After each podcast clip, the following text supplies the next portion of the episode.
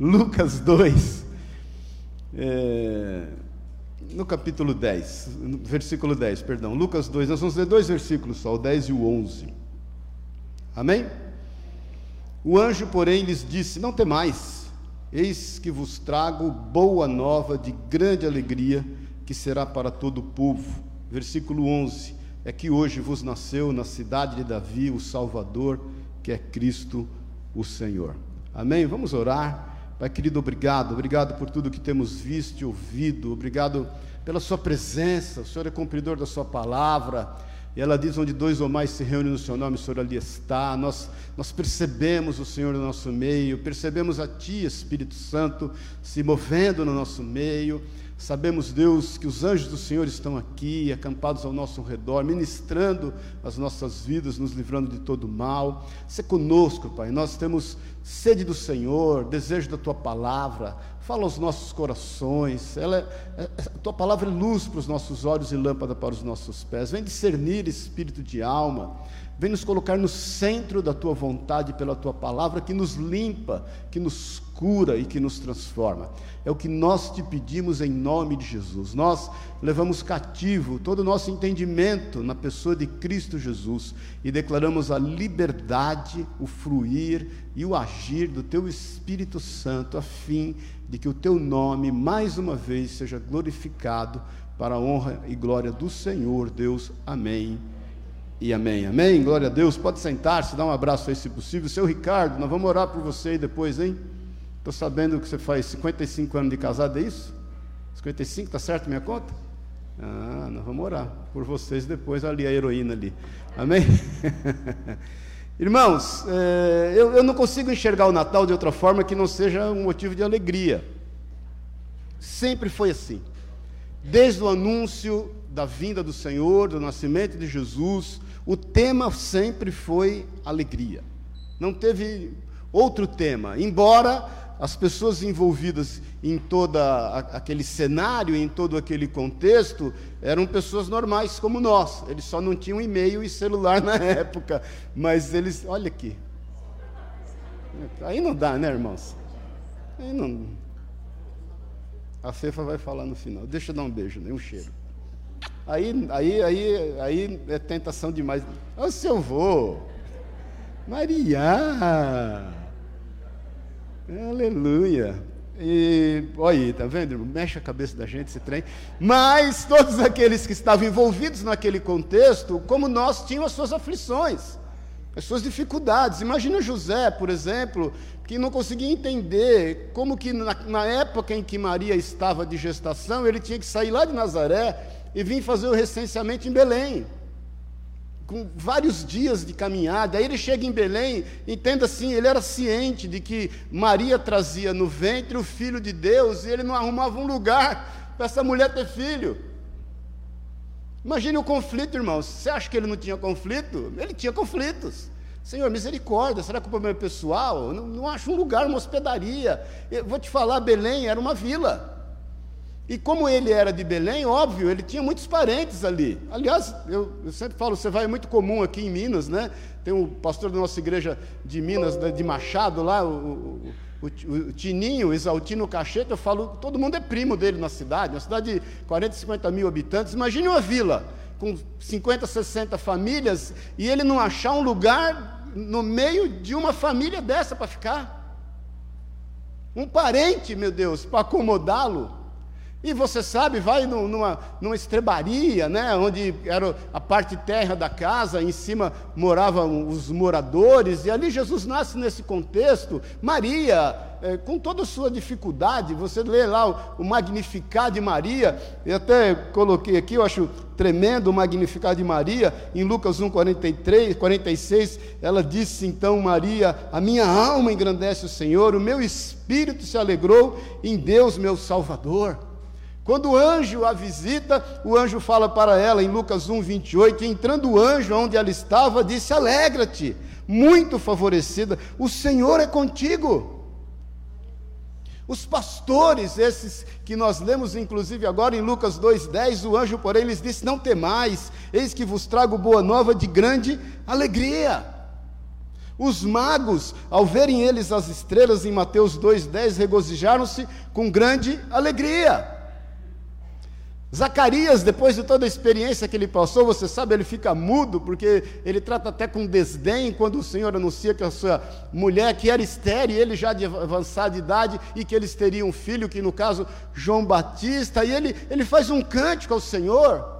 Imagine Simeão, quando toma o Senhor nas mãos e ele louva a Deus, engrandecendo ao Senhor, porque ele sabia no seu coração, o Espírito Santo havia falado, que ele não morreria sem antes ter nas mãos o Filho de Deus. A alegria tomou o coração de Ana profetiza com 84 anos de idade, sete anos esteve casada, você sabe disso, e depois ela ficou viúva por todo esse tempo, e fielmente ela ia no templo todos os dias, sabendo que um dia ela participaria da consagração de Jesus. Então, eu, eu, não vejo outro contexto de Natal que não seja alegria, embora nós saibamos que muitas famílias nesse momento são permeadas por tristeza, não é verdade? Por desavenças familiares, é onde as pessoas vão fazer reflexão em relação aos seus comportamentos para com os seus parentes, o porquê que não está fulano, o porquê ciclano está longe, o porquê que Trajano brigou comigo, o porquê que eu briguei com ele. Mas eu quero te dizer que é tempo de viver milagre em alegria para que você tenha realmente o melhor Natal de toda a tua vida e o melhor Ano Novo junto com os seus, mas você não pode abrir mão da alegria. E é o que eu sempre falei nas lives, nós temos live todos os dias às 18 horas de oração, desde quando começou a pandemia, já, já vai fazer dois anos em março agora, e a exceção de domingo que nós devemos celebrar é a vida, nós não devemos celebrar a morte, ou a dificuldade, ou a aparente situação difícil que a gente venha estar passando, porque todos esses homens e mulheres aqui enfrentaram as mesmas dificuldades que nós muitas vezes enfrentamos, os mesmos conflitos, as mesmas dúvidas, os mesmos medos, os mesmos assédios nas mentes, mas nada poderia tirar deles a alegria, e isso é um posicionamento. E nós devemos nos posicionar no motivo da alegria. Jesus nasceu, ele é vivo, ele, você sabe, foi morto, ressuscitou, ascendeu aos céus, vive está e tem a plena convicção que ele vai voltar. E isso para nós é motivo de alegria. E nada pode tomar as nossas mentes que não seja isso, embora nós tenhamos uma luta diária, constante, mas, como disse o Márcio, e o que o Senhor falou para ele, além do fato de dizer e, e, estar testificando o quanto ele o ama, é que ele não passou por isso sozinho. Você nunca esteve e nunca estará só. Você nunca esteve só desde o ventre da sua mãe. Que o Senhor diz que ali ele falava contigo e já te chamava pelo nome. E você nunca estará só por toda a eternidade. Jesus, presta atenção nisso passou por tudo o que passou sozinho. Todos o abandonaram. E eu já te falei várias vezes, eu, eu, creio que na oração do Getsemane, o, o, transpirar sangue do Senhor, aquela aflição, não era medo da morte, até porque ele saberia que ele mesmo declara: ninguém tira minha vida, eu a entrego, e Deus, o Pai, me deu autoridade para entregá-la e tomá-la de volta, mas aquela aflição de passar por tudo aquilo sozinho. Alguém que toda eternidade futura e, e, e, e, passada, em todos os tempos, nunca esteve só, sempre na presença do Pai e do Espírito Santo, passaria aquilo sozinho. Ele subiu na cruz, passou sozinho, declarou isso em bom e alto som: Pai, Pai, porque me abandonaste? Venceu todas as coisas para que nunca nós estivéssemos sós. Então, irmão, minha irmã, nunca na tua vida você esteve ou estará só. Nunca. Nunca. O Senhor sempre vai estar ao seu lado. Agora, é posicionamento nosso nos deixar ser tomados por alegria. É algo que constantemente eu oro junto com a Celi, Senhor, nos faz enxergar o que de bom o Senhor tem feito porque o que de ruim tem acontecido, Satanás está doido para fazer propaganda. Mas é o seguinte: o que de bom o Senhor tem feito, é isso que reside a nossa convicção, fé e alegria. Então, esse contexto de alegria tem que tomar conta da gente. Agora, eu quero me ater à, à, à frase do anjo para esses pastores sobre três aspectos que eu creio que é muito importante para nós. Está no versículo 11, eh, diz aqui, é que nós lemos ele, né? É que vos nasceu hoje, na cidade de Davi, o Salvador, que é Cristo, o Senhor. Existem três coisas aqui de vital importância que eu quero, neste fim de ano, salientar e te lembrar. Porque o, o, anjo vem e fala aos pastores que era motivo de grande alegria e aquilo que estava acontecendo, a das suas dúvidas, né? porque eles também tinham dúvidas, eles também estavam receosos e eu louvo a Deus porque eles desempenham o, talento deles, porque depois eles saem anunciando acerca de Jesus, daquilo que eles ouviram e aquilo que estava acontecendo. Se você ler lá todo o contexto, você vai ver isso. Mas o anjo lembra eles de três fatores que às vezes passam despercebido na nossa vida, talvez tomados de grande alegria. Mas a primeira característica que o anjo fala ali a respeito do nascimento de Jesus e, e do Senhor, e, e, e é muito importante a gente entender isso, é que Jesus é o Salvador. Eles são lembrados acerca de quem é Jesus e o propósito pelo qual ele veio. Eu ainda estava falando a semana passada, muitas vezes as pessoas questionam né, sobre as atitudes de Jesus, agora o evangelho de, Luda, de, Judas, que foi descoberto aí recentemente, e começam a querer linkar Jesus num relacionamento com Maria Madalena, como se Jesus tivesse vindo ao mundo para se relacionar com qualquer tipo de mulher, com qualquer mulher. Jesus não veio ao mundo para que para outra coisa que não seja nos salvar. Mas é muito importante nós entendermos que Jesus nasceu e, e, foi dito aos pastores naquele momento, e algo que nós precisamos definitivamente entender: que Ele é o nosso Salvador, Ele nos salvou, Ele é o cumprimento de toda a Escritura. Reside nele o fato de tudo estar cumprido segundo tudo quanto foi profetizado. Jesus é quem diz, e eu não quero me alongar muito, você sabe quando ele se encontra com Zaqueu, lá no capítulo 19 de Lucas, e ele vai até a casa de Zaqueu, e você sabe o esforço de Zaqueu em ver Jesus, e ao passo que ele se esforça para ver Jesus passando através das circunstâncias que dificultavam ele ver o Senhor, ele busca uma estratégia, ele sobe num sicômero, ao invés dele ver, ele é visto, e Jesus vai à casa dele, aquilo cria uma celeuma, e no versículo 10 de Lucas 19, a palavra de Deus diz Jesus fala: Porque o filho do homem veio buscar e salvar o que se havia perdido. Agora presta atenção nisso, irmãos, no que Jesus veio nos salvar óbvio, do domínio do império das trevas. Ele nos tirou do império das trevas e nos transportou para o reino do Filho do seu amor, do domínio do pecado para com a nossa vida. Eu sempre te falo que nós temos dois grandes inimigos: um é Satanás, nós não podemos né, desconsiderar o poder, a, a, toda a astúcia que esse Satanás tem, mas nós não estamos aqui para fazer propaganda do diabo. Nós temos um outro, esse, esse, esse inimigo está vencido. Ele foi vencido na cruz de Cristo, através do sangue de Jesus. Ele sabe o seu destino. Nós temos um outro grande inimigo, somos nós.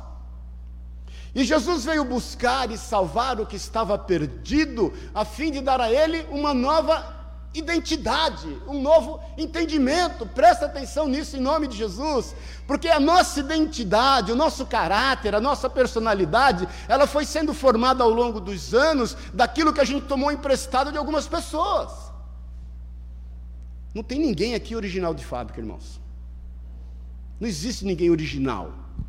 Você, você foi adquirindo, muitas vezes, até a forma de pensar. Eu estava falando isso com o Gustavo antes do culto hoje muitas vezes alguns hábitos, algumas manias. Muitas vezes você ensaiou o jeito de andar igual alguém que você viu andar de uma forma que você apreciou, o jeito de sorrir, o jeito de falar, o seu sotaque, a sua forma, mas a gente foi tomando tudo isso emprestado ao longo da nossa vida para formar o nosso eu. Só que é o seguinte, é como o Zaqueu. O Zaqueu entendia que aquilo que ele fazia era correto. Você sabe, a, a polarização existe desde então. Havia uma polarização, havia aqueles que gostavam do domínio romano e aqueles que não gostavam. Esse Zaqueu, por exemplo, gostava, porque ele, ele ganhava um dinheiro com isso, inclusive. Tinha os herodianos, os saduceus, que gostavam do domínio romano, havia essa polarização, mas de repente o Senhor vai estar com esse Zaqueu, que tem um comportamento, uma personalidade, um caráter imposto pela vida e pelos relacionamentos, e dá a ele uma condição de salvação. Deus, o Senhor Jesus, nos salvou daquilo que nós estávamos perdidos, porque a nossa identidade era corrompida, queridos. Aí a gente se depara com Jesus, nosso Salvador. E aí é o seguinte: nós vamos vencendo dia a dia nós mesmos e vamos assumindo a identidade de Cristo Jesus nas nossas vidas, a ponto, a ponto de sermos chamados cristãos e manifestamos a forma de Cristo, o jeito de Cristo, com as mãos de Cristo, com os pés de Cristo, com a boca de Cristo, com os olhos de Cristo, com os ouvidos de Cristo. Isso nos reveste de autoridade, que diz em, em João, no capítulo 1, no versículo 12, que aqueles que neles creram, lhes foi dado autoridade de serem chamados filhos de Deus. E tem o seu primeiro ponto. Jesus é o Salvador e ele veio, sobretudo, nos salvar de nós mesmos, a fim de que a gente seja então regenerado, a fim de que a gente vá crescendo em estatura e graça mediante os homens, e a fim de que a gente, a gente vá crescendo até a estatura do varão perfeito. É o que diz o apóstolo Paulo em 1 Coríntios 13, e hoje a gente vê como que por reflexo a gente tem uma sombra daquilo que pode ser, mas um dia nós veremos o que é perfeito. Então, esse é o primeiro entendimento que os pastores ali recebem e que eu quis explorar e compartilhar com vocês, porque o Senhor veio buscar e salvar aquele que está perdido. Eu não sei, irmãos, eu não sei o quanto você está brigando para manter a sua identidade. Eu sei que o Senhor quer te mudar totalmente, completamente, te fazer de novo, te dar uma nova vida, uma nova forma de pensar, uma nova forma de olhar, uma, uma, uma nova forma de falar, uma nova, uma nova forma de agir. Esse é, é, a base de Jesus para conosco. É nisso que nós vamos multiplicando o poder e a graça de Deus. Por isso que o apóstolo Paulo fala: sede meus imitadores, como eu sou de Cristo Jesus. Não é imitador de Paulo. Paulo não viveu os seus sonhos. Paulo não viveu os sonhos de Gamaliel. Paulo não viveu os sonhos do pai dele que o entregou a Gamaliel com 12 anos de idade. Paulo viveu os sonhos do Senhor, por isso que ele declara, quando ele fala para o rei Agripa, ele fala: Eu fui fiel à visão celestial. Então, uma vida com Cristo e tê-lo como Senhor e Salvador implica em mudanças.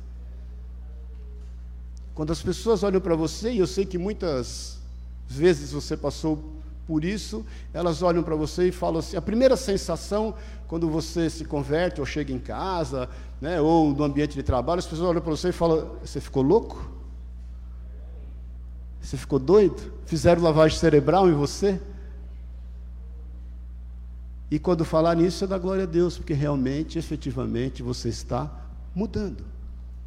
E nós vamos mudar até o ponto do Senhor nos levar.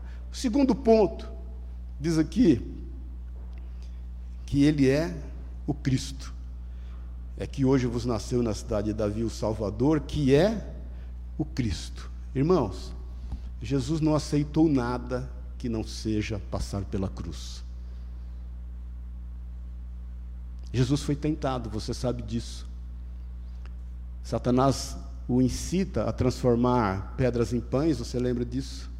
Depois o, o diabo leva para o alto do pináculo do templo e fala para que ele se jogue dali, você sabe disso, e ele venceu todas as coisas com a palavra, né? Nem só de pão viverá o homem, né? não é verdade? Não tentai o Senhor teu Deus. E aí Satanás, não desistindo naquele momento, leva ele para um alto do monte e fala para ele, está lá em Mateus 4, 8, diz assim, novamente, o diabo disse, eh, o diabo o levou a um monte muito alto e mostrou-lhe todos os reinos do mundo e a glória deles, e disse-lhe, tudo isto te darei, se prostrado me adorares. Então ordenou-lhe Jesus: Vai-te, Satanás, porque está escrito: Somente ao Senhor teu Deus adorarás e só Ele servirás. Irmãos, o diabo quis colocar ali em Jesus um atalho para que ele viesse a ter aquilo que já era dele e que conquistaria na cruz sem cruz. E embute no pacote uma idolatria. Não existe cristianismo sem cruz. Você está sendo resgatado na sua identidade, mas você vai fazer a sua parte e vencer a si mesmo todos os dias. Por isso que eu te falo que é uma questão de posicionamento. Porque Jesus é o Cristo e nos deu exemplo, querido. Não existe cristianismo sem que você efetivamente aprenda a crucificar o seu eu todos os dias. Eu gosto muito de uma frase de Martinho Lutero, que ele diz que no batismo dele, ele, ele, ele, ele fala assim: Eu achei que o velho homem morresse afogado no batismo, mas descobri que aquele cretino sabe nadar. é verdade, queridos. Jesus é o Cristo e fez a sua parte nos dando exemplo. Nós temos que nos vencer. Efetivamente, nós temos que render a Ele todas as coisas. Aquele que roubava, não roube mais. Aquele que mentia, não minta mais. Aquele que ficava no WhatsApp até cinco da não fique mais. É uma mudança, querido. Porque não existe, deixa eu te falar, não, hoje em dia, muitas vezes, é falado de um cristianismo light, leve, tudo pode, tudo dá, tudo se adapta. não sei, eu não sei se é porque eu estou velho, eu me converti aos 17 anos de idade, já tenho 44 anos que eu sou crente, peguei aquela parte, é o seguinte, me converti na Assembleia, naquele período que o sangue do Cordeiro tem poder, né? Você sabe que reteté é o seguinte. Não, é forte. Não, na minha aula de batismo é o seguinte: quem jogar bola vai para o inferno, quem for para a praia vai também. Eu cansei de ver irmãos porque não podia, né? Eu nunca tive problema de barba, porque eu nunca tive, mas não podia. Bigode assim, bigode podia, não, bigode podia. Ainda mais um bigodão arrumado desse. Mas aqui não tomava ceia, não. Sem zero. Mas tirando os extremos, querido. Hoje em dia, a gente muitas vezes se adapta a um evangelho que pode qualquer coisa de que vale tudo. Irmãos, nós sabemos, eu, eu tenho te falado, eu gostaria muito de ter uma visão universalista em que todos vão ser salvos, faz bem para a alma, mas não é assim. Jesus é o Cristo. E ele pagou o devido preço, a fim de que nós nunca estivéssemos sós mas não existe cristianismo sem cruz. Não tem como você celebrar o nascimento de Jesus se você não vencer si mesmo e não entender que é necessário que você negue a si mesmo, que você tome a sua cruz, que você o siga. Essas são as premissas básicas daqueles que querem servi-lo Jesus fala: aquele que quer me servir. Está franqueado, nem todo mundo de repente quer. Aquele que quer me servir, negue-se a si mesmo, tome a sua cruz e siga-me. Eu só quero ler com você, vocês sabem de cor e salteado, mas eu quero ler com você Isaías 53, que fala acerca de Jesus como, como Cristo, no versículo 1. Dá para colocar Isaías 53, de 1 a 12, eu vou ler rapidamente. Não poderia deixar de ler. Quem creu em nossa pregação? Nós vamos até o 12, tá? E a quem foi revelado o braço do Senhor. Porque foi subindo como renovo perante ele, como raiz de uma terra seca. Não tinha aparência nem formosura. Olhámo-lo, mas nenhuma beleza havia que nos agradasse. Era desprezado e o mais rejeitado entre os homens. Às vezes você tem passado por rejeição, não é verdade? E você fica mimizento, né? A gente é uma geração de mimimi hoje em dia. Jesus foi o mais rejeitado entre todos. Homem de dores e que sabe o que é padecer. E como um de quem os homens escondem um rosto era desprezado e dele não fizemos caso. Certamente ele tomou sobre si as nossas enfermidades, as nossas dores levou sobre si. e nós o reputávamos por aflito, ferido e oprimido, ferido de Deus e oprimido. Mas ele foi transpassado pelas nossas transgressões e moído pelas nossas iniquidades. O castigo que nos traz a paz estava sobre ele. E pelas suas pisaduras nós fomos sarados. Todos nós andávamos desgarrados como ovelhas. Olha essa questão da identidade, querido. Estava de qualquer jeito. Cada um se desviava pelo caminho, mas o Senhor fez cair sobre ele a iniquidade de nós todos. Ele foi oprimido e humilhado, mas não abriu a boca. Como cordeiro foi levado ao matadouro, e como ovelha muda perante os seus tosqueadores, ele não abriu a boca. Por juízo opressor foi arrebatado, e de sua linhagem, quem dela cogitou? Porquanto foi cortado da terra dos viventes, por causa da transgressão do meu povo, foi ele ferido.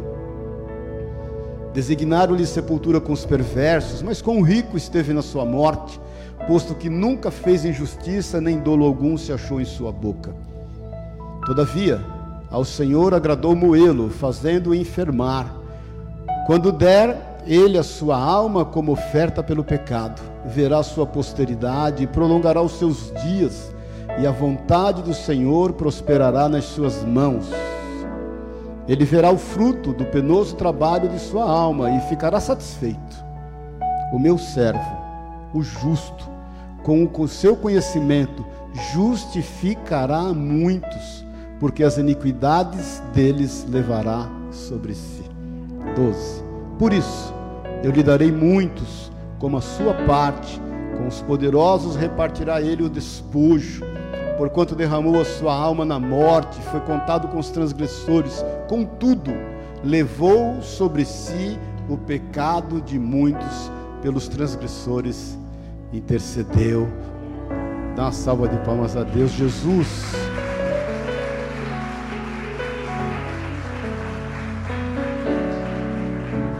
Jesus é o Cristo, Ele é o Salvador ele é o Cristo e por último, Ele é o Senhor.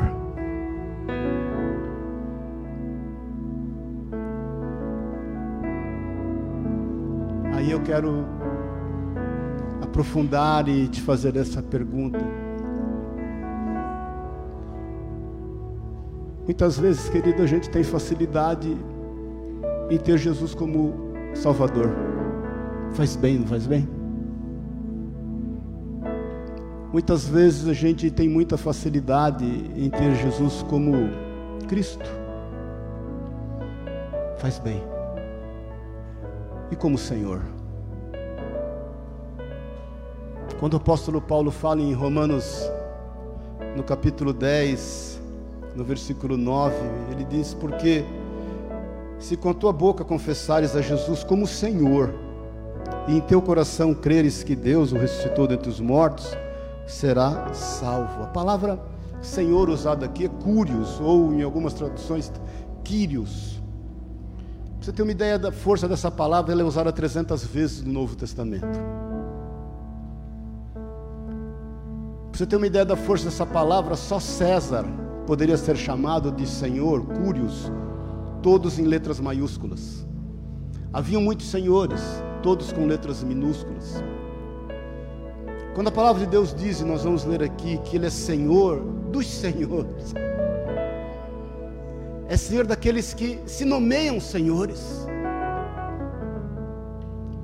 porque a gente gosta muito e se regozija e se alegra no fato de tê-lo como Salvador, de tê-lo como Messias, mas tê-lo como Senhor, irmãos, aí demanda mais profundidade, intimidade, demanda renúncia, demanda amor, demanda fidelidade. Olha, eu, eu pregava muito numa igreja chinesa aqui, fui para a China, né? E depois alguns irmãos que se reuniam ali na Pamplona, faz tempo que eu não tenho contato com eles. E eu pregava num culto traduzido, né? Em dois cultos eu pregava traduzido. E, e, o que mais me chamava atenção dentre os chineses é o quanto eles recebiam Jesus como Senhor, o quanto eles se humilhavam, se prostravam, porque eles vêm de um contexto cultural de, de escravidão social, de opressão pelo Estado, de dificuldade em se, em se, em se manifestar, em, em dizer o que pensam, que quando eles recebem Jesus como Senhor, eles trocam um Senhor, que é um Senhor opressor, um Senhor devastador, um Senhor perseguidor, por um Senhor que dá a eles total liberdade. E aí eles se rendem a esse Senhor de uma forma que, olha, irmãos, é impressionante.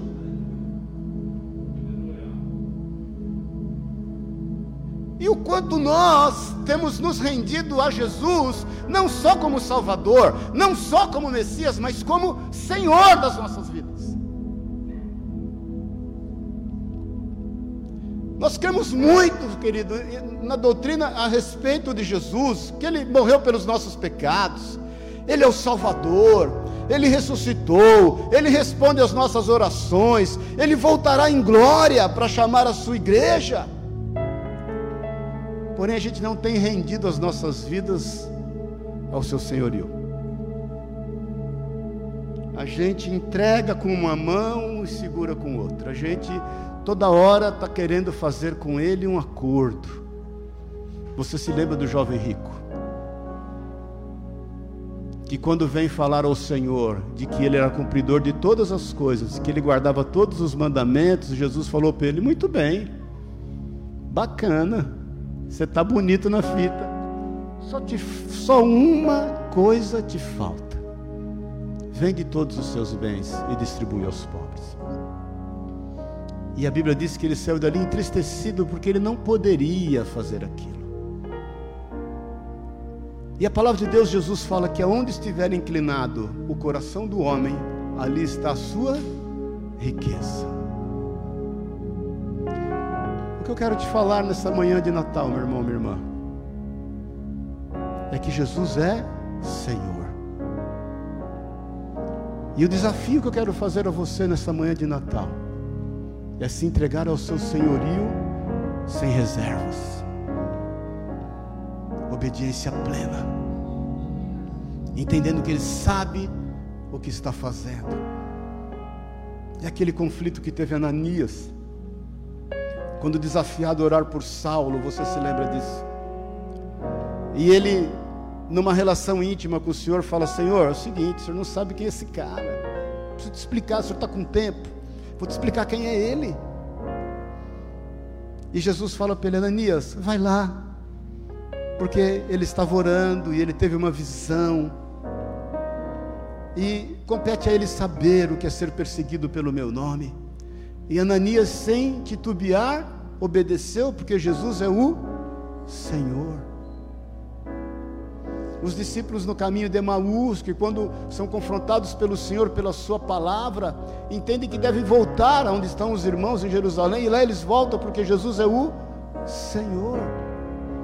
Estevão, quando estava sendo apedrejado, lembra-se disso, no meio de todas aquelas pedras e tudo o que estava acontecendo, nós sabemos disso hoje, pelo que Lucas nos diz em Atos, mas ele olha para os céus, ele dobra os seus joelhos, e ele ora dizendo: Pai, perdoa o pecado deles, porque eles não sabem o que fazem, porque ele sabia que Jesus é o Senhor. Irmãos, nós nos convertemos a Cristo reconhecendo como o único e suficiente Salvador.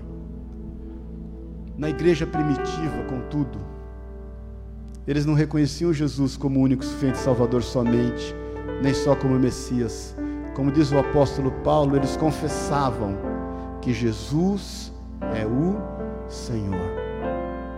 Por isso o evangelho prosperou. Sabe por quê, queridos? Porque eu estava falando isso, Gustavo também. Os discípulos eram perseguidos e mortos. E, e, os romanos se convertiam. E se você ler as cartas de Paulo, ele falam: aqueles da casa de César vos saúdam, porque o evangelho foi tomando conta de todo o império romano. Porque aqueles irmãos a exemplo de Cristo, amavam os seus opressores. Então o cara estava sendo torturado e muitas vezes ele estava sendo morto. Ele olhava para o seu opositor e efetivamente o amava e podia dizer: Jesus te ama, porque Jesus era o Senhor da sua vida. Se você tem sido um ser reagente em relação ao meio que você vive, você não está exercendo o papel de sal da terra e de luz do mundo. Se você ainda é daquele que bateu, levou, você ainda não está tendo Jesus como Senhor na tua vida. Filipenses 2, eu estou terminando com isso, no versículo 5 a 11, diz assim: Tem de vós o mesmo sentimento que houve também em Cristo Jesus. Pois ele, subsistindo em forma de Deus, não julgou como usurpação o ser igual a Deus. Olha aqui, irmãos, Jesus nunca deu carteirada em ninguém. Jesus nunca olhou para ninguém e falou assim: é o seguinte, você sabe com quem está falando? Jesus opera um milagre, nós vamos continuar aqui já e eu, eu não vou me alongar, mas ele opera um milagre sem que, sem que Herodes e Pilatos percebam. Porque ele sai da casa de Pilatos, vai para Herodes, sai de Herodes, volta para Pilatos, e quando ele sai de Herodes, e Herodes coloca sobre ele um manto aparatoso, e a Bíblia diz que Herodes estava ansioso em vê-lo, a fim de ele fazer alguns milagres, porém ele não fez nada, e ele ficou quieto, e leia lá que quando ele sai da casa de Herodes para voltar para Pilatos, a palavra de Deus diz que naquele exato instante, Herodes e Pilatos se reconciliaram. Era o seguinte, era o Lula e o Bolsonaro sentando na mesma mesa dizendo assim: Eu te amo.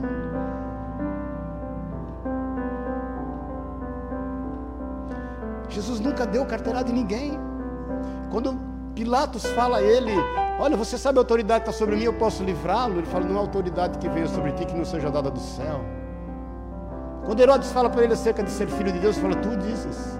E assim dizem também os homens. Versículo 7. Antes a si mesmo se esvaziou assumindo a forma de servo, tornando-se em semelhança de homens e reconhecido em figura humana. A si mesmo se humilhou, tornando-se obediente até a morte e morte de cruz. Pelo que também Deus o exaltou sobremaneira e lhe deu o nome que está acima de todo nome para que ao nome de Jesus se dobre todo o joelho nos céus, na terra e debaixo da terra. E no versículo 11: E toda língua confesse que Jesus Cristo é Senhor para a glória de Deus Pai. Pode dar uma salva de palmas a Deus.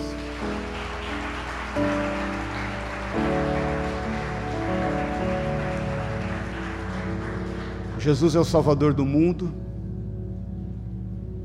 Ele é o Messias dos homens. E Ele é o Senhor do universo.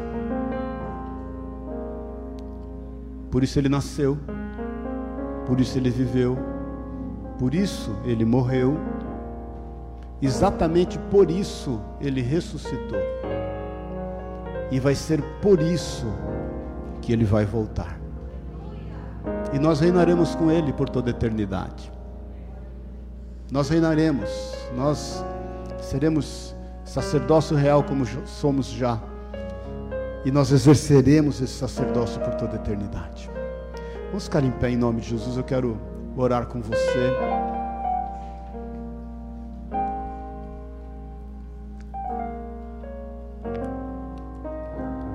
E quero te levar a pensar acerca da sua vida. Te levar a pensar e refletir acerca da tua relação com Jesus. Que esse seja um Natal diferente na tua vida. Te levar a pensar em Jesus como o seu Salvador. O quanto ele te tornou seu filho o quanto Ele te resgatou da sua identidade que estava, vamos falar a verdade, perdida, cheia de informações, de contaminações, cheia de sugestões. Eu quero te levar a refletir a tua vida em Jesus como teu Messias, aquele que morreu por amor da tua vida. Entendendo que não há evangelho sem cruz, Jesus não pôde ser Cristo sem cruz, e que você tem que realmente fazer a tua parte. Mas eu quero te fazer pensar e refletir e entregar-se sem reservas a Jesus como seu Senhor.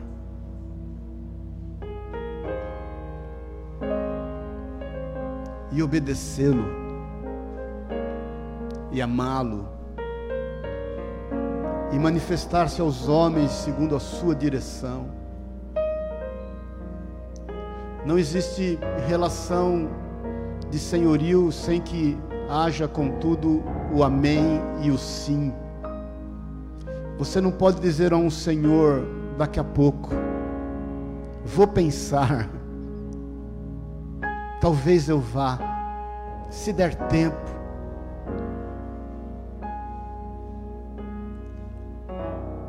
Querido, eu creio que todos aqui receberam já Ele como Senhor, Salvador, como Messias, mas tem um sem número, um sem número de irmãos nossos aí fora que não sabem que são nossos irmãos.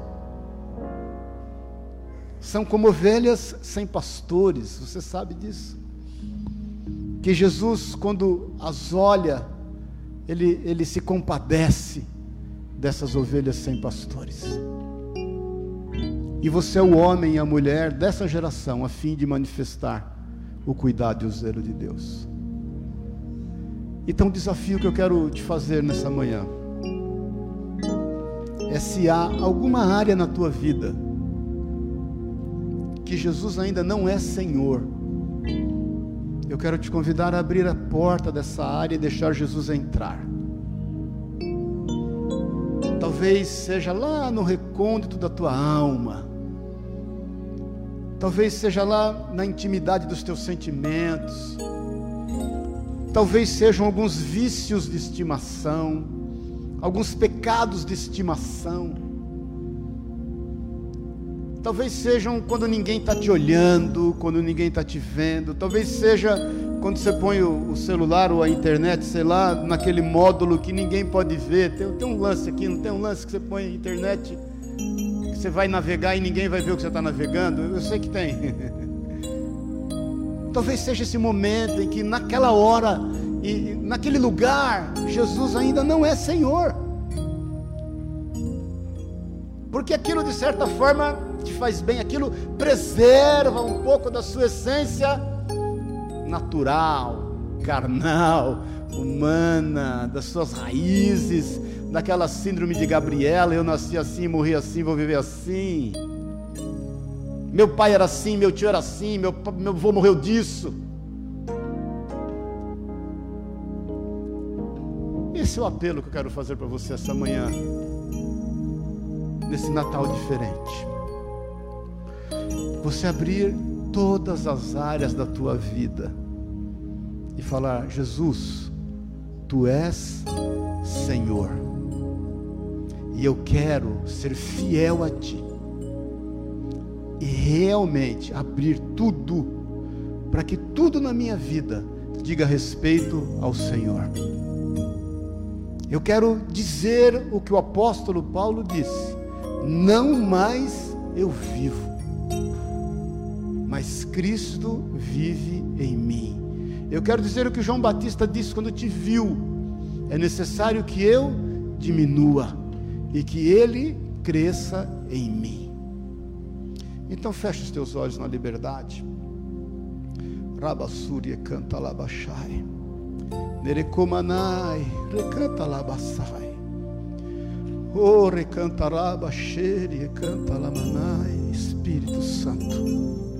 Espírito Santo, Espírito Santo, que nos convence do pecado, da justiça e do juízo de Deus. Oh Espírito Santo de Deus que está aqui.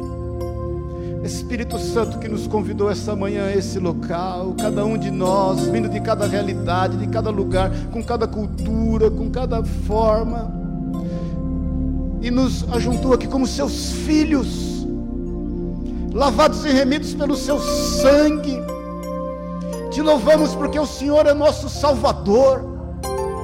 Te louvamos porque o Senhor é o Cristo do Deus vivo, o Messias, que nos livrou do império das trevas, que nos deu uma manhã, que arrolou os nossos nomes no livro da vida. Mas, Senhor, nesta manhã nós queremos reconhecer o Senhor como Senhor da nossa vida, em tudo que nos diz respeito. O Senhor sabe, Deus, de áreas que são sensíveis a nós. O Senhor sabe, Deus, de áreas que nós somos, muitas vezes, Deus, nós temos dificuldades em entregar a Ti, em abrir ao Senhor. Jesus, nesta manhã nós queremos negarmos a nós mesmos. Nós queremos por fé abrir isso para o Senhor. O Senhor sabe a intimidade de cada um de nós aqui. O Senhor sabe as assolações, pecados que tenazmente nos assediam. O Senhor sabe exatamente, Senhor, porque o Senhor quer nos fazer livres, o Senhor quer nos fazer felizes, o Senhor tem uma vida abundante para nos oferecer. Essas questões, Senhor, íntimas, pessoais, essas, essas ligaduras, nos tem impedido de viver o melhor do Senhor, de viver o melhor para o Senhor, de ser o melhor através do Senhor. Por isso, nessa manhã, Jesus, nessa manhã, nessa manhã, nós queremos render a Ti o senhorio. Rachalabassoro colabai, nerecanta rabaxere canta labassai. Canta lá, irmãos, irmãs, não perca esse momento. Existem momentos, queridos, que são momentos únicos. Não endureça o teu coração. São momentos únicos. O Senhor quer te ver. Eu, eu vejo aqui o Senhor me dá uma visão de, de vidas sendo como que páginas sendo viradas. Eu vejo claramente páginas sendo viradas e páginas em branco páginas em branco aparecerem. O Senhor te ama. Ele, ele, ele, ele não é o acusador. O Senhor perdoa a tua vida, todos os teus erros, todos os seus pecados. Deixa eu te falar, meu irmão, minha irmã, o Senhor não se envergonha de ti, querido. Ele não tem vergonha de ti. Ele se põe em teu lugar. Você nunca irá surpreendê-lo, você nunca irá decepcioná-lo, porque Ele te conhece, Ele sabe exatamente quem você é. Entregue-se sem medidas. Eu vejo, eu sinto no espírito que há uma resistência quanto a entregar-se aqui nessa manhã. E em nome de Jesus eu quero te desafiar a dar o primeiro passo. Até porque ele deu um passo antes de ti. Rachalabassura, culabaceria, canta lá, Espírito de Deus, Espírito Santo de Deus, vem entrando na intimidade, Senhor, de cada um, vem entrando na intimidade, vem marcando com teu sangue, vem marcando com teu sangue, a nossa vida pertence a Ti, e Tu és o nosso Senhor e o nosso Salvador. A Tua palavra diz que nós não sabemos nem como orar, por isso, Espírito Santo de Deus vem dominar a nossa vida, vem nos conduzir no centro da Sua boa, agradável e perfeita vontade. Em nome de Jesus. Com seus olhos fechados, querido. Você que nós estamos aqui para se ajudar uns aos outros.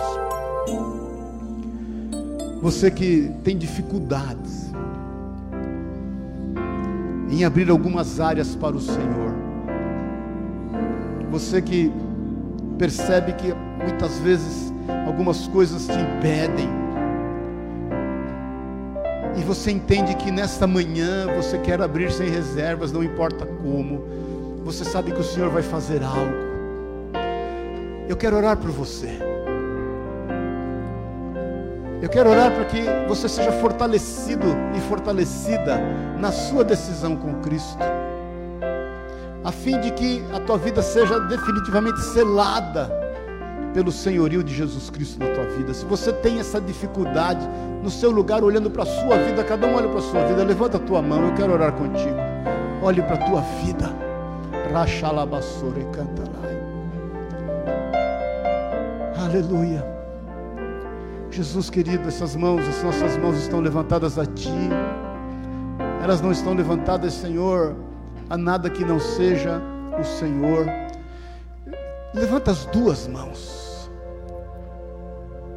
Quando você levanta as duas mãos, você está declarando: Senhor, eu não tenho mais aonde me apegar, eu não tenho aonde me agarrar, que não seja o Senhor. Eu não, eu não tenho mais aonde me sustentar, que não seja o Senhor, somente o Senhor, como Senhor na minha vida. Canta lá. Por isso as nossas mãos, Pai, as minhas mãos se levantam a Ti. Eu quero me agarrar em Ti. Eu quero me sustentar em Ti. Eu quero ter o Senhor como base na minha vida, como norte dos meus passos, como, como direção de todos os desígnios para a minha vida. Senhor, sustenta essas mãos em ti. Eu te peço, junto com os teus filhos, em nome do Senhor. Jesus, vem sustentar essas mãos, vem fortalecer. Vem, Senhor, Espírito Santo, consolador, ajudador, auxiliador, paracletos, companheiro. Vem sustentar essas mãos, como foram sustentadas as mãos de Moisés por Arão e Ur. Senhor, designa os seus anjos, sustenta as mãos, Senhor, dos teus filhos para que nós possamos sair vencedores em todas as batalhas. Em nome de Jesus, o Senhor, é o que nós declaramos. Nós entregamos a Ti essas áreas íntimas da nossa vida e declaramos o Teu senhorio. Senhor, entra e toma o Teu lugar. Entra e toma o Teu lugar. É o que nós te pedimos para a honra e para a glória do Teu santo e poderoso nome e descansamos no teu senhorio, em o nome de Jesus, Senhor. Amém e amém. Glória a Deus. Aleluia. Você crê nisso? Queria chamar a galera aí para. Vamos encerrar com um cântico aí. Amém. Eu queria chamar o seu Ricardo aqui. Cadê patroa? Vamos orar. 55 anos de casado. A Fefa também quer falar alguma coisa? Vem cá, Fefinha. Só se vier com a Maria junto. Cadê a Maria? Já dormiu? Não é possível. Dormiu com eu gritando desse jeito? Essa menina é crente mesmo. Hã? É crente. Vem cá, Fefinha. Fefinha é minha norinha. Deixa a Fefa falar e o seu Ricardo vem aqui pra gente. Oi, gente, tudo bem? É, enquanto o Márcio falava, Deus falou muito forte no meu coração para também compartilhar a minha experiência aqui. É, para quem não conhece meu pai, ele se batizou aqui na igreja. É, ele era um paciente crônico renal. Os dois rins dele pararam de funcionar e ele fazia hemodiálise três vezes na semana. É, em, no final de junho desse ano, ele foi internado, é, ficou um mês hospitalizado é, com uma infecção generalizada que entrou pelo catéter dele. É, ele piorou muito no começo, ele foi entubado, mas eu e minha irmã a gente estava insistente lá no hospital, orando todos os dias. E a gente acompanhando, o, eles iam reduzindo o medicamento e reduzindo é, sedação, meu pai ia melhorando. E ele teve uma semana super bem, ele acordou, é, ele falava falava sempre: Eu tenho muita sede, eu tenho muita sede, assim que ele saiu da intubação. E os enfermeiros falavam pra gente: É normal, quando eles voltam de uma intubação, eles ficam assim, falando, falando. E Deus falou muito forte no meu coração que ele tinha sede, sede de Deus. É, e ele foi melhorando e os médicos falavam pra gente, essa melhora dele é um milagre, é, não tem como a medicina explicar essa uma semana dele bem aqui com vocês. E ele falava, falava, pai, você teve experiências com Deus enquanto você estava entubado? Ele falou, tive. Ele estava assim, muito bem, falando, se comunicando. Aí teve um sábado que a gente acabou não conseguindo ir, eu e minha irmã, a gente teve compromisso. E a gente não conseguiu estar lá nesse único dia com ele. E foi o dia que ele teve uma piora. E eu comecei a orar e falei: Deus, será que foi porque a gente não estava lá com ele? O que, que aconteceu? E Deus falou muito forte no meu coração: Eu estava lá com ele a todo momento. E ele foi entubado de novo e começou a apresentar uma segunda piora, uma segunda infecção generalizada, com uma outra bactéria. E os médicos falavam: é só um milagre para ele sair dessa. É muito difícil, porque depois de uma segunda bactéria o corpo está mais fragilizado. Mas a gente ainda estava crendo no milagre. E no sábado seguinte, É, ele se foi, Deus levou ele e é muito difícil falar para mim, eu ainda tenho muita dificuldade. A gente pediu para ver ele e ele estava sorrindo, é como se ele tivesse num sonho bom e ele estava com uma cara feliz. E Deus falou no meu coração que ele teve um encontro real comigo e eu levei. E depois disso, eu entendi o propósito de Deus na vida dele, porque enquanto meu pai estava mal, ele falou para mim: Nossa, eu perdi tudo, perdi meus bens, perdi minha esposa. Eu estou três vezes por semana indo para hemodiálise, eu não consigo nem viajar. Mas Deus falou no meu coração que ele foi com tudo que ele podia, porque ele foi com a salvação. Ele foi sem nada, mas daqui a gente não leva nada. E ele foi com o mais importante. Mas para mim ainda estava muito difícil de lidar com isso. E eu falava, Deus, eu entendo o propósito que o Senhor fez na vida dele, mas eu não entendo que, por que com os meus irmãos, eles são tão jovens. E eu pedi um sonho assim para Deus. E Deus me deu um sonho naquele mesmo dia, assim. Todos os dias Deus fez algo por mim, assim. Deus mostrou o quanto Ele me amava e os meus irmãos e a minha mãe. Então Deus nunca nos desamparou, a gente sempre teve uma, uma fé inabalável e uma paz assim que Deus colocou no nosso coração. E naquela noite eu sonhei que estavam várias pessoas juntas e reunidas num lugar muito bom e cada um compartilhando sua experiência é, sobre perder alguém, algum parente próximo, e chegava uma pessoa e falava assim: Eu não sou de lembrar sonho muito claramente, mas quando eu tenho algum sonho que Deus me dá, eu lembro cada, cada palavra, cada frase, cada imagem. E eu lembro que nesse sonho essa pessoa falava três vezes urgência, que Deus tinha urgência em levantar pessoas, porque a volta de Jesus estava muito próxima. E eu senti que Deus, naquele momento, estava levantando a mim, a minha família, para falar do amor de Deus. E Deus estava dando autoridade e propriedade para falar do amor de Deus para outras pessoas. E hoje eu sei, assim, que a minha casa tem salvação, que o meu pai está salvo, está ao lado do Senhor. E isso tem me dado muita paz. Amém. É Aleluia. Vamos. Já estourou o horário mesmo? Vamos orar. Nós constantemente estamos orando por aqueles que, nesse período, ficaram enlutados, né? perderam pessoas amadas.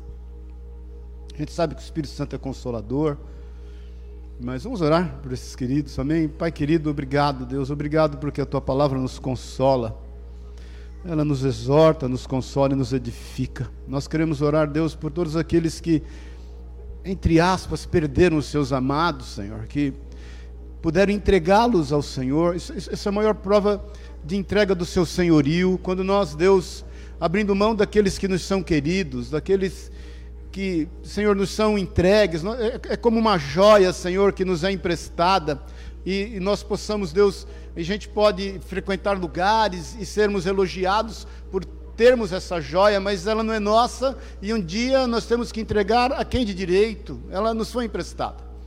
Então, Deus, eu quero, junto com a tua igreja, abençoar esses queridos que devolveram essas joias. Nós não fomos concebidos para a morte, nós não queremos aceitá-la, nós odiamos a morte. Jesus venceu a morte, mas nós queremos declarar o teu senhorio, inclusive nessa área, na nossa vida eles são teus e foram entregues a ti. Ninguém aqui enterrou ninguém. Nós nunca participamos de um enterro para efetivamente enterrar alguém. Nós vamos a um funeral a fim de entregar pessoas a ti. Nós entregamos a ti o autor e consumador da nossa fé. Por isso, Deus, traz consolo. Traz agora, Jesus, Jesus, Espírito Santo, um bálsamo de consolo. Põe as emoções nos lugares põe os sentimentos nos lugares. E também, Deus, com este bálsamo, põe a fé, a convicção, a certeza de que o Senhor está no controle de todas as coisas. É a maior, Pai, a maior testificação de vida eterna. É saber que essas pessoas nunca deixarão de existir nos nossos corações, nunca. Eu, eu, eu, creio, Deus, creio muito nisso, que o Senhor não permitiria que nós tivéssemos um sentimento tão perfeito se nós não pudéssemos juntos desfrutar isso um dia.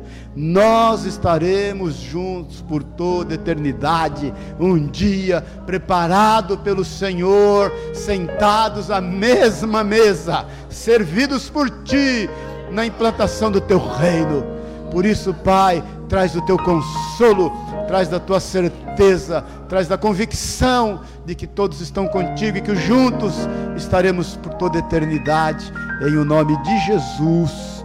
Amém. E amém. Amém. Glória a Deus. Aleluia. Glória a Deus. Amém. Vamos orar aqui, ó, 55 anos de casado. Que bênção. Quatro filhos, uma ruma de netos, como diz o Nordeste. É ruim subir aqui, quer ficar aqui debaixo? Eu estava prestando atenção em você, mas eu estava só desentupindo meu aparelho. mas conseguiu me ouvir? Consegui. Não, Na- Agora está melhor. Naquilo que você não me ouviu, o Espírito Santo falou direto no seu coração. Eu vi, eu vi. Amém? Levanta suas mãos aqui, vira para a igreja, que todo mundo vê a belezura de vocês aí. 55 anos, irmãos. Olha aqui que bênção. Glória a Deus. Cadê ó, o Flávio aqui? Cadê o Flávio, a Ju? Vem cá. O filho, a Nora e as netas. Parte, né? São quatro filhos, só está o Flávio aqui. Vem cá, Flavião. Cai para cá. Um deles está aqui. É, um deles. Tem mais três aí. Cadê a. Cadê? Vem cá, Donata. Cadê a Antonella? Ah, bonitona, tá aqui. Amém, queridos? Olha que família bonita, para honra e glória do Senhor. Levanta a sua mão. Pai querido, obrigado, obrigado, Deus, pela vida dos seus filhos, pela comunhão e o amor que o Senhor tem dado a eles, pela família constituída, Senhor. Os teus filhos sempre pregaram do Senhor, do seu amor. Quantos casais eles abençoaram, Quantos, quantos casais eles deram, eles deram testemunhos do seu amor, do seu cuidado?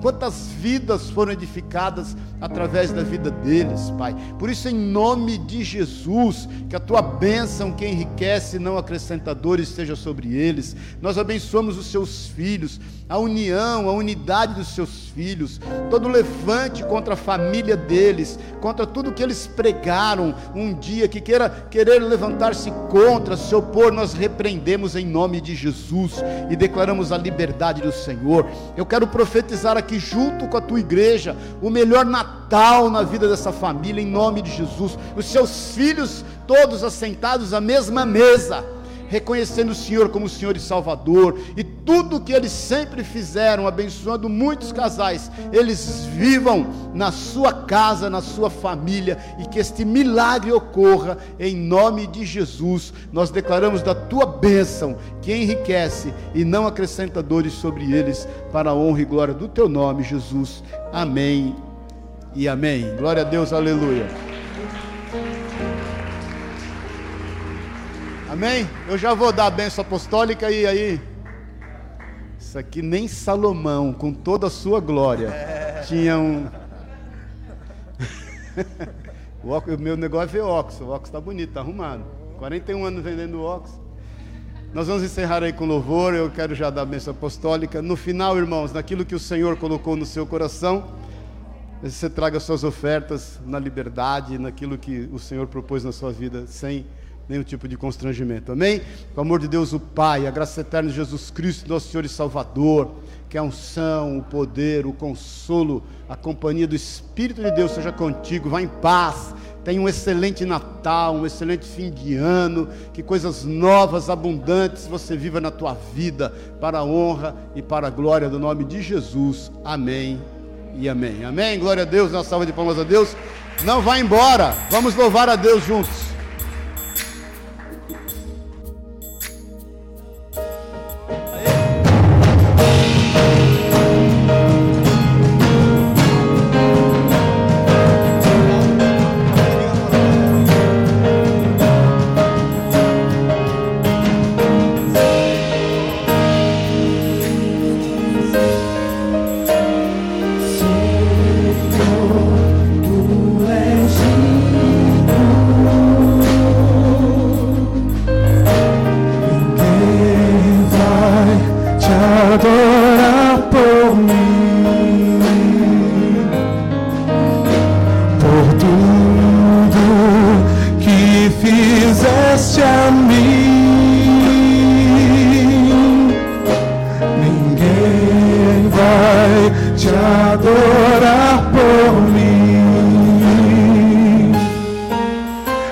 Meu louvor todo meu louvor, te dou meu louvor,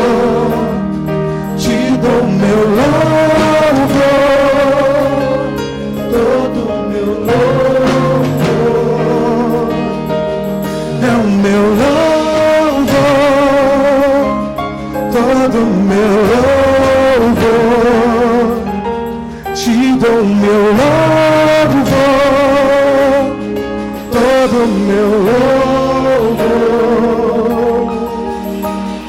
Senhor, tu és digno. Ninguém vai te adorar por mim. Por tudo que fizeste a mim, Senhor.